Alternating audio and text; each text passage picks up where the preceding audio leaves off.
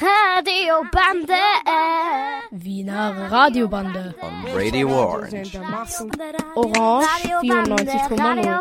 Orange 94,0. Du sagst es. Herzlich willkommen bei der letzten Sendung von FMU 18. Heute begleiten euch Lena und Annalena. Von mir auch ein Hallo. Ja, es stimmt.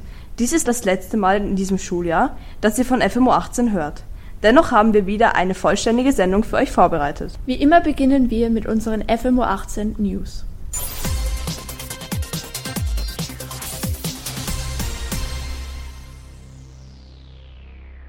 Wie von Expertinnen und Experten erwartet, beginnen die Neuinfektionen in Österreich wieder zu steigen. Nachdem die Fallzahlen wochenlang nicht einmal bei 4000 gelegen sind, sind es jetzt wieder über 10.000. Doch Gesundheitsminister Johannes Rauch von den Grünen hat nicht vor, neue Maßnahmen zu verhängen.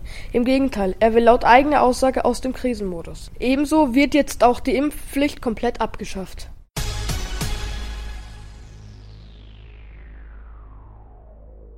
Bei den diesjährigen Mathematik-AHS-Kompensationsprüfungen waren Teile einer Aufgabe unlösbar. Allerdings waren nicht alle zu einer Kompensationsprüfung angetretenen Schüler in Mathematik betroffen, sondern nur jene, die das eine der sechs Aufgabenhefte bekommen haben. In diesem einen war die nicht zu lösende Aufgabe. Geprüfte bekamen diesen einen Punkt von den Lehrern jedoch im Nachhinein schließlich gutgeschrieben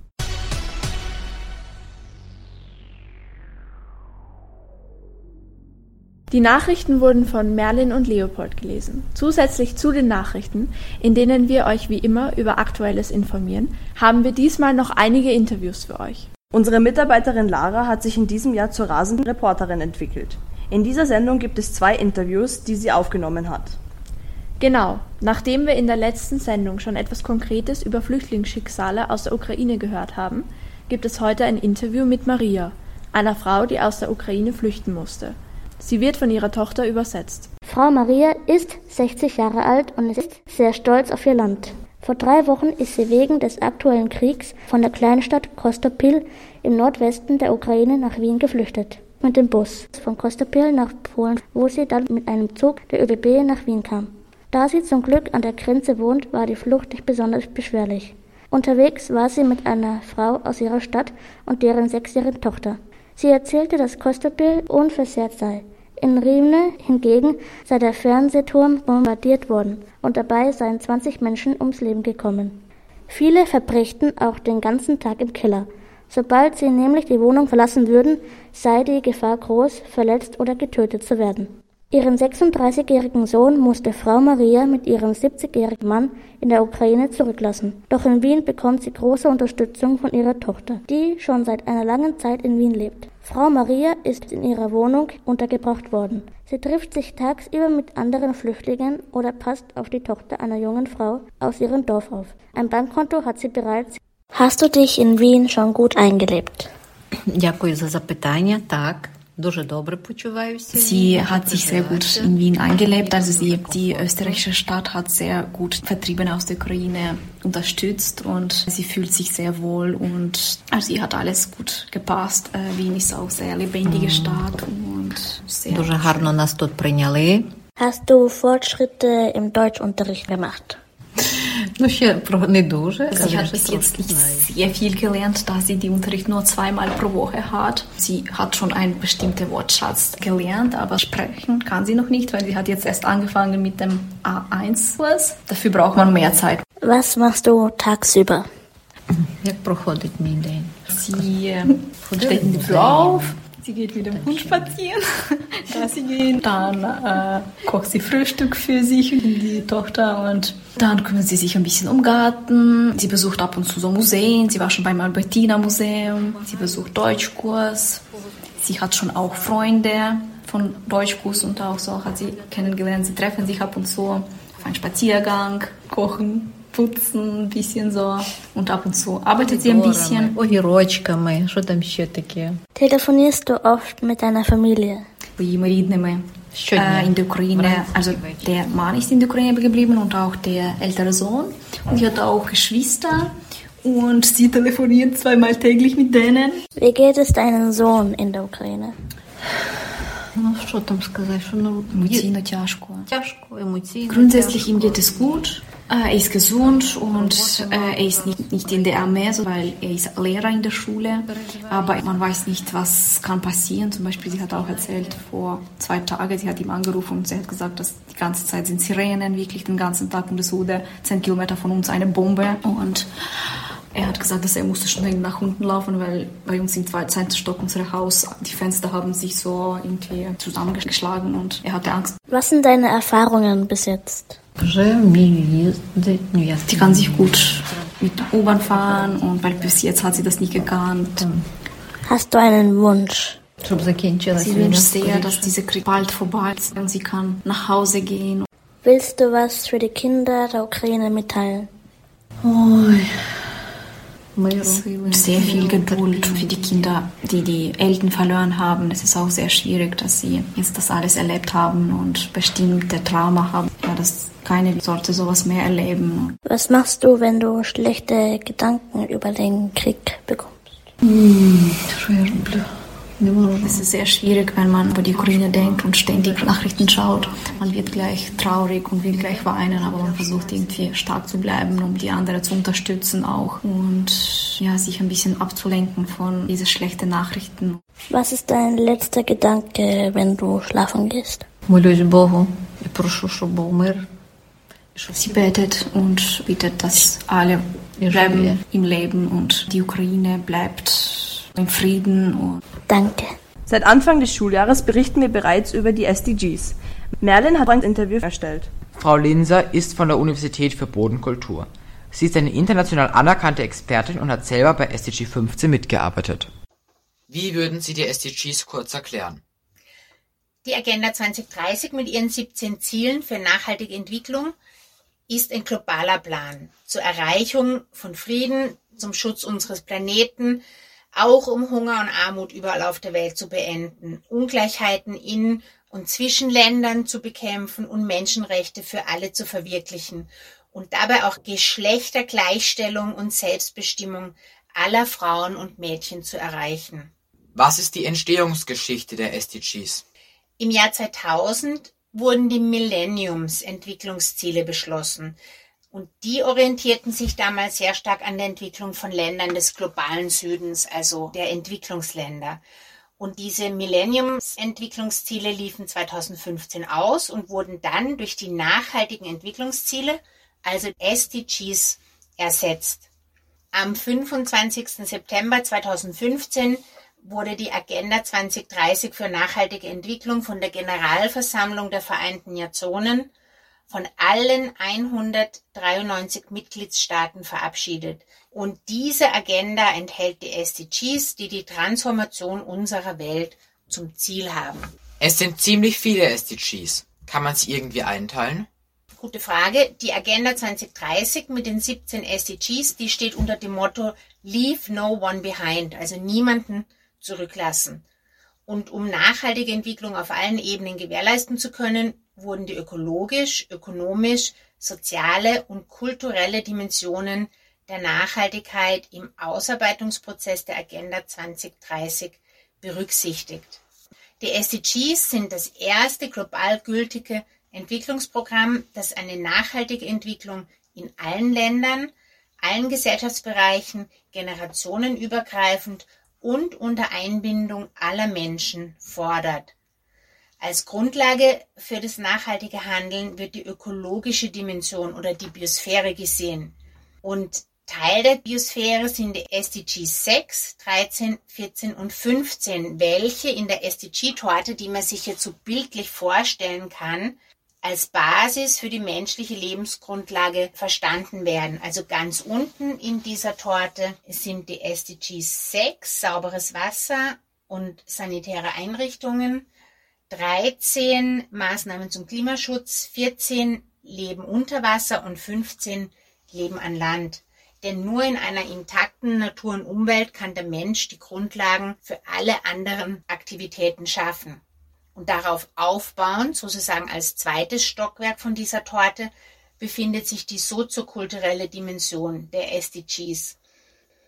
Das sind die Ziele keine Armut, kein Hunger, Gesundheit und Wohlergehen, hochwertige Bildung, Geschlechtergleichheit, bezahlbare und saubere Energie, nachhaltige Städte und Gemeinden sowie Frieden, Gerechtigkeit und starke Institutionen.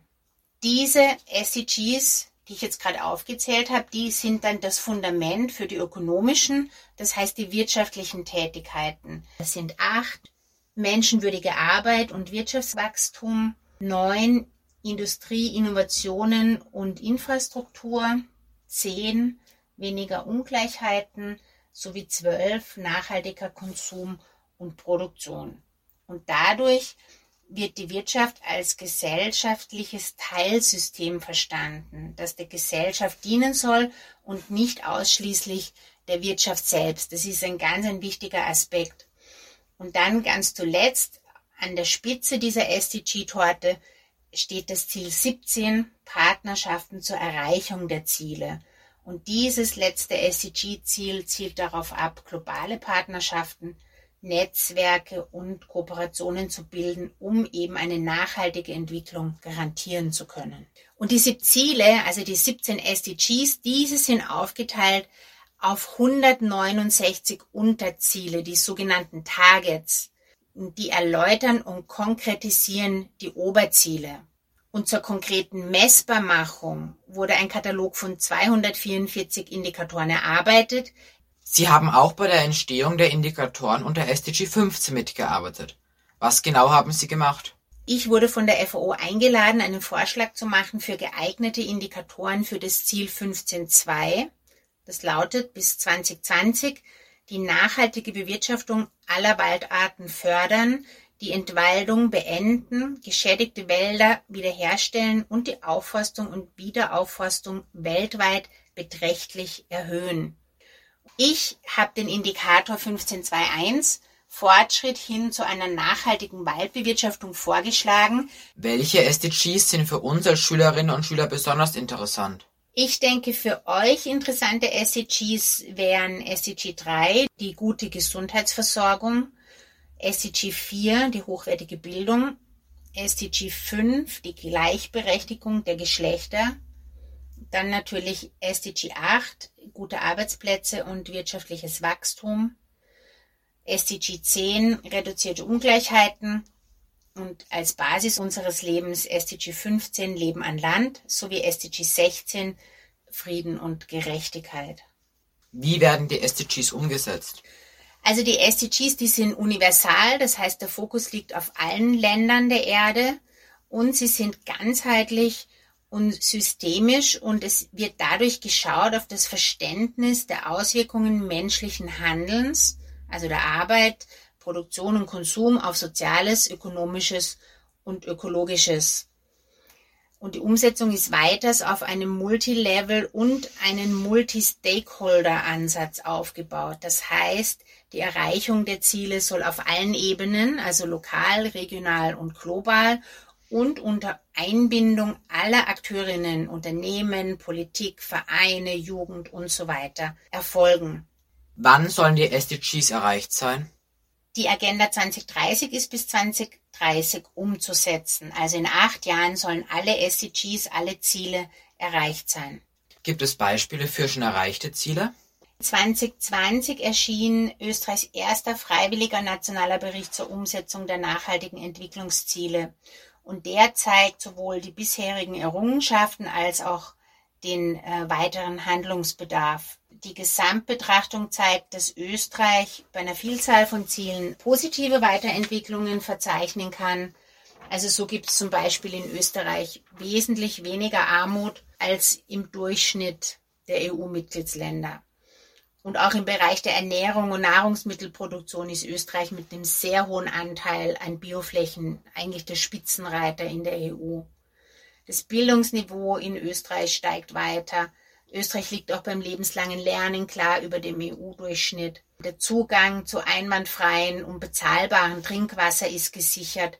Aber es wurde noch kein Ziel ganz erreicht. Oder? Nein, und jetzt kommen eben auch die negativen Aspekte. Die Trendanalyse jetzt, die zeigt in einigen Bereichen ganz konkreten Handlungsbedarf. Mit Blick auf die Gleichstellung sieht man, dass Frauen immer noch mehr unbezahlte Arbeit leisten als Männer.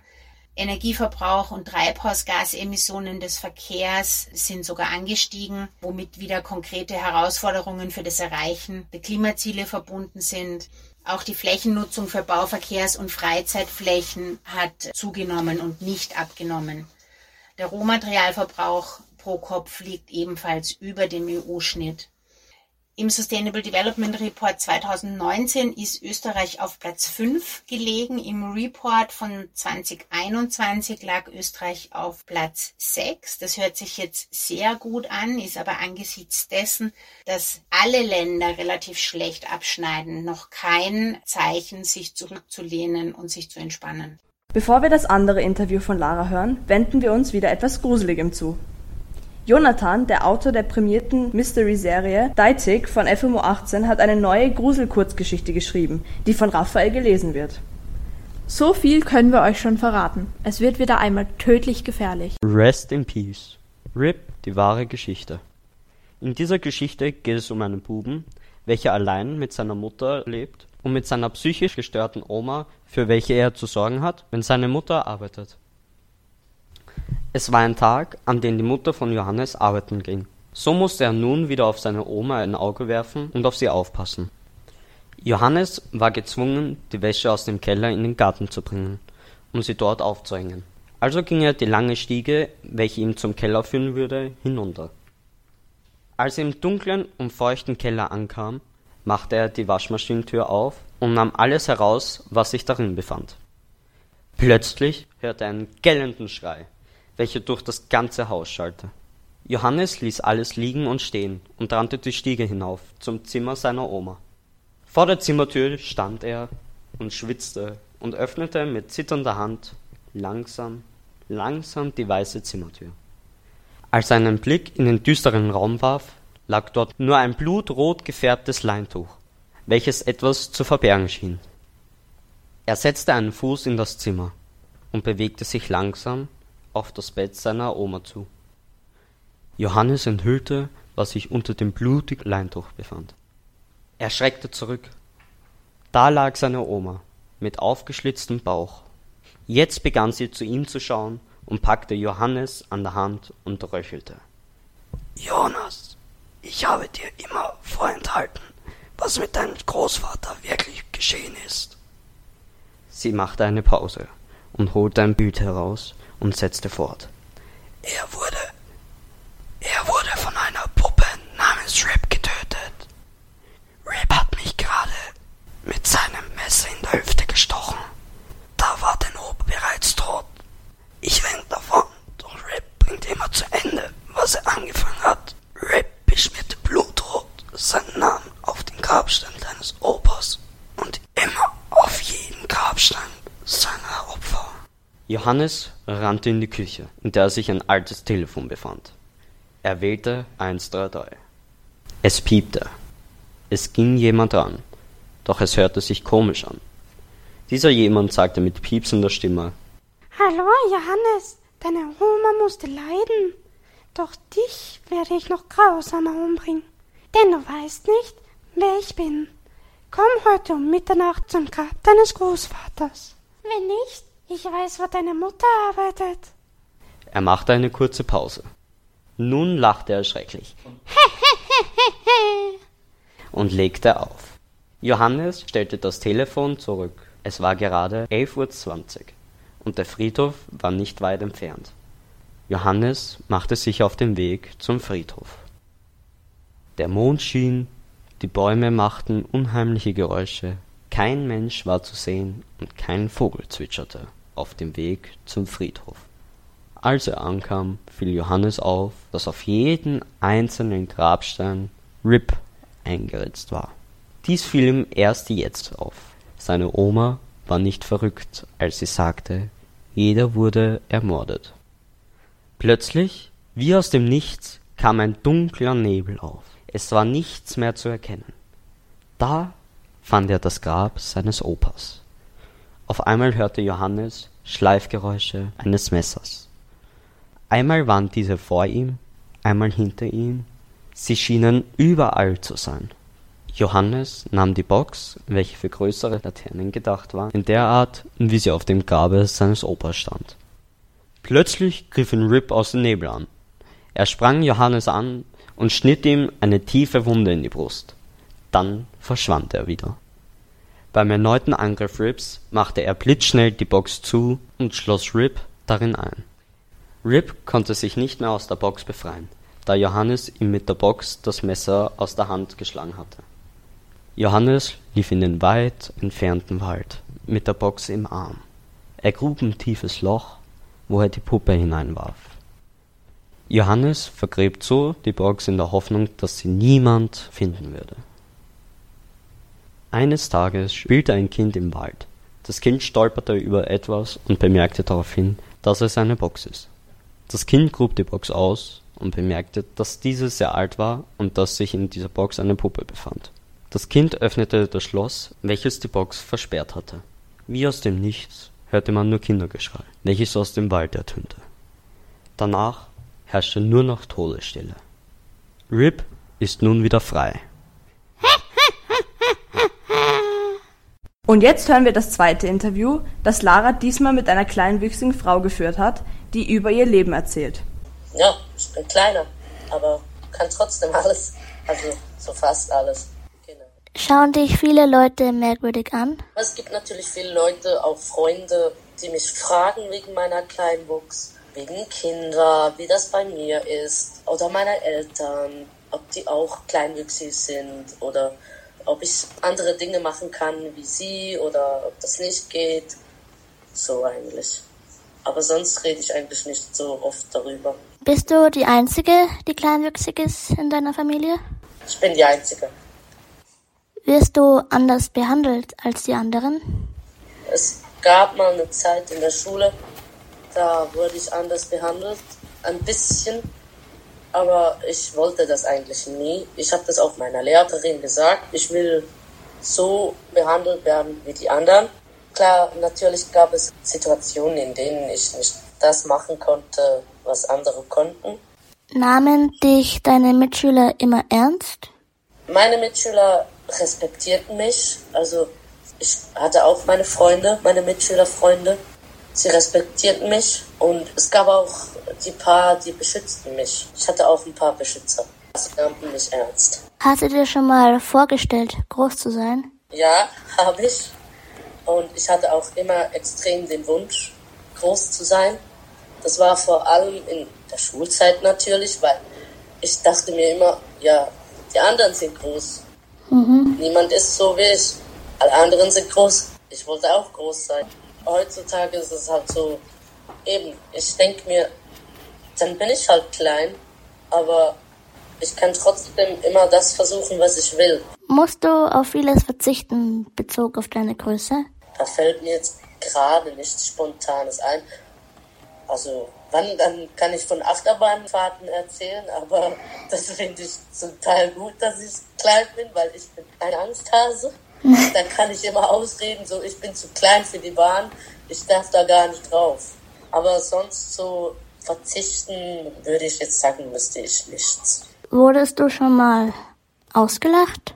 Ja, ich wurde schon ein paar Mal ausgelacht, aber es sind halt immer so die kleinen Kinder, die das nicht verstehen und dann lachen, weil ich halt anders aussehe, ein bisschen kleiner bin. Natürlich die Kopfgröße stimmt dann nicht und dann bin ich halt für die Kinder wie ein Alien oder so. Also könnte man sagen, man sieht, sieht dann für die Kinder aus wie ein Alien. So etwas Fremdes. Mhm. Ja. Wie geht es dir mit dem Einkaufen von Klamotten? Ähm, den Klamotteneinkauf ist bei mir eigentlich recht simpel. Ich habe eigentlich keine große Mühe mit Kleider einkaufen. Es ist einfach so, dass ich bei Hosen lange Hose natürlich habe, aber durch dass ich ähm, von meiner Mutter gelernt habe, wie ich die abnähen kann oder kürzen kann, mache ich das alles selber. Auch wenn ich das Gefühl habe, die Ärmel sind zu lang, mache ich das alles selber und habe eigentlich wirklich keine große Mühe damit. Brauchst du Hilfsgegenstände im Alltag? Ja, ich habe Hilfsgegenstände im Alltag. Zum Beispiel einen kleinen Hocker, wo ich draufstehen kann, zum Sachen runterholen, die für mich zu hoch sind oder auch bei der Arbeit.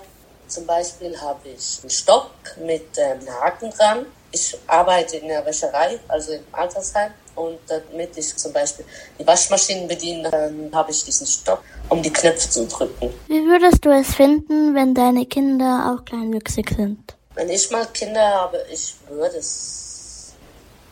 Natürlich wäre es für mich irgendwie schön, dass sie kleinwüchsig sind, aber es ist dann halt auch so wie, ja, müssen sie genau dasselbe durchlaufen wie ich in meinem Leben. Das ist halt dann eben so, dass sie auch angeguckt werden. Aber ich kann natürlich durch meine Erfahrung dann meinen Kindern zeigen, wie sie am besten durchs Leben gehen. Das ist dann wiederum der Vorteil. Ich musste natürlich alles mir selber so ein dickes Fell anlegen mhm. und ich kann dann meine Kinder wieder unterstützen. Aber egal, wenn meine Kinder kleinwüchsig sind oder nicht, ich habe meine Kinder dann trotzdem lieb. Hauptsache, sie sind gesund. Zum Abschluss unserer Sendung haben Lara, Raphael, Martha, Merlin und Leopold noch einen sommerlichen Sketch vorbereitet. Jetzt geht es also zu sommerlichen Wiesen und einem Schönheitswettbewerb von Insekten. Wir wünschen gute Unterhaltung. Eines schönen Sommertages wird ein Schönheitswettbewerb für Insekten angeboten. Viele erwartungsfrohe Insekten stellen sich für die Anmeldung an. Ich kann es kaum glauben, dass extra ein Schönheitswettbewerb veranstaltet wird, um zu beweisen, dass ich die Schönste bin. Sehr lustig, Trixie. Aber du, sei doch einmal ehrlich. Wir alle wissen, wer die Schönste ist. Beruhigt euch, Leute. Ich weiß nicht, warum man so nervös sein muss, wenn man eh verliert. Hahaha. die Schmetterlinge Trixie und Jessie und die Wespe Verena melden sich selbstbewusst an. Dabei treffen sie auf die Bienen Bernstein und Birne. Yo, was geht ab? Alles klar, Loser? Hey! Wie kann man als Wespe gewinnen? Ist ja grindig. Herr Birne, begeben Sie sich bitte nach vorne. Ah, und Herr Bernstein bitte auch. Ähm, Entschuldigung, ich stehe vor Ihnen.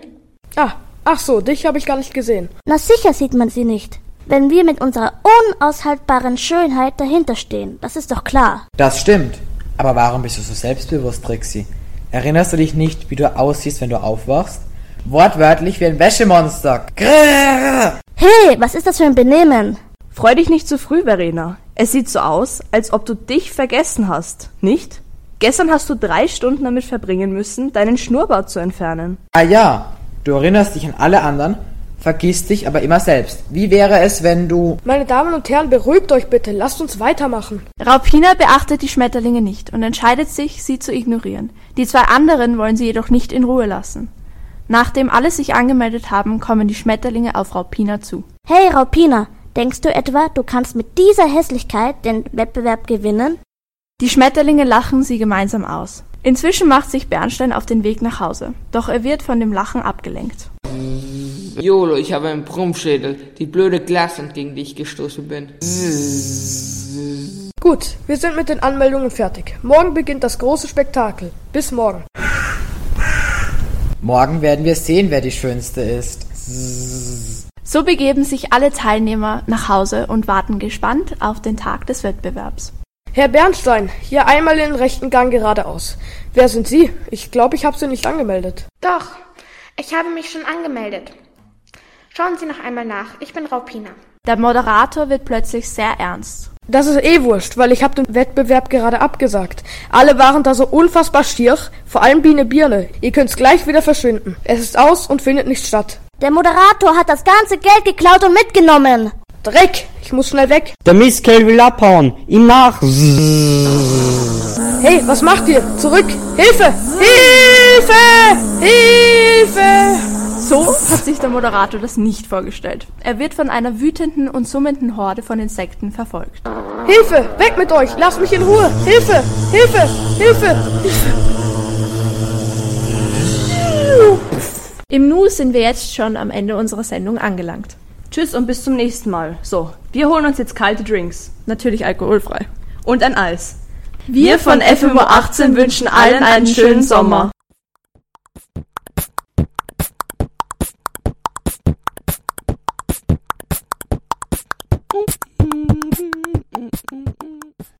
Radiobande. Die Wiener Radiobande gibt es jeden ersten und dritten Sonntag im Monat von 11 Uhr bis 11.30 Uhr auf Radio Orange 94.0. Radiobande. Wiener Radiobande. On Radio Orange. We hope you enjoyed our program.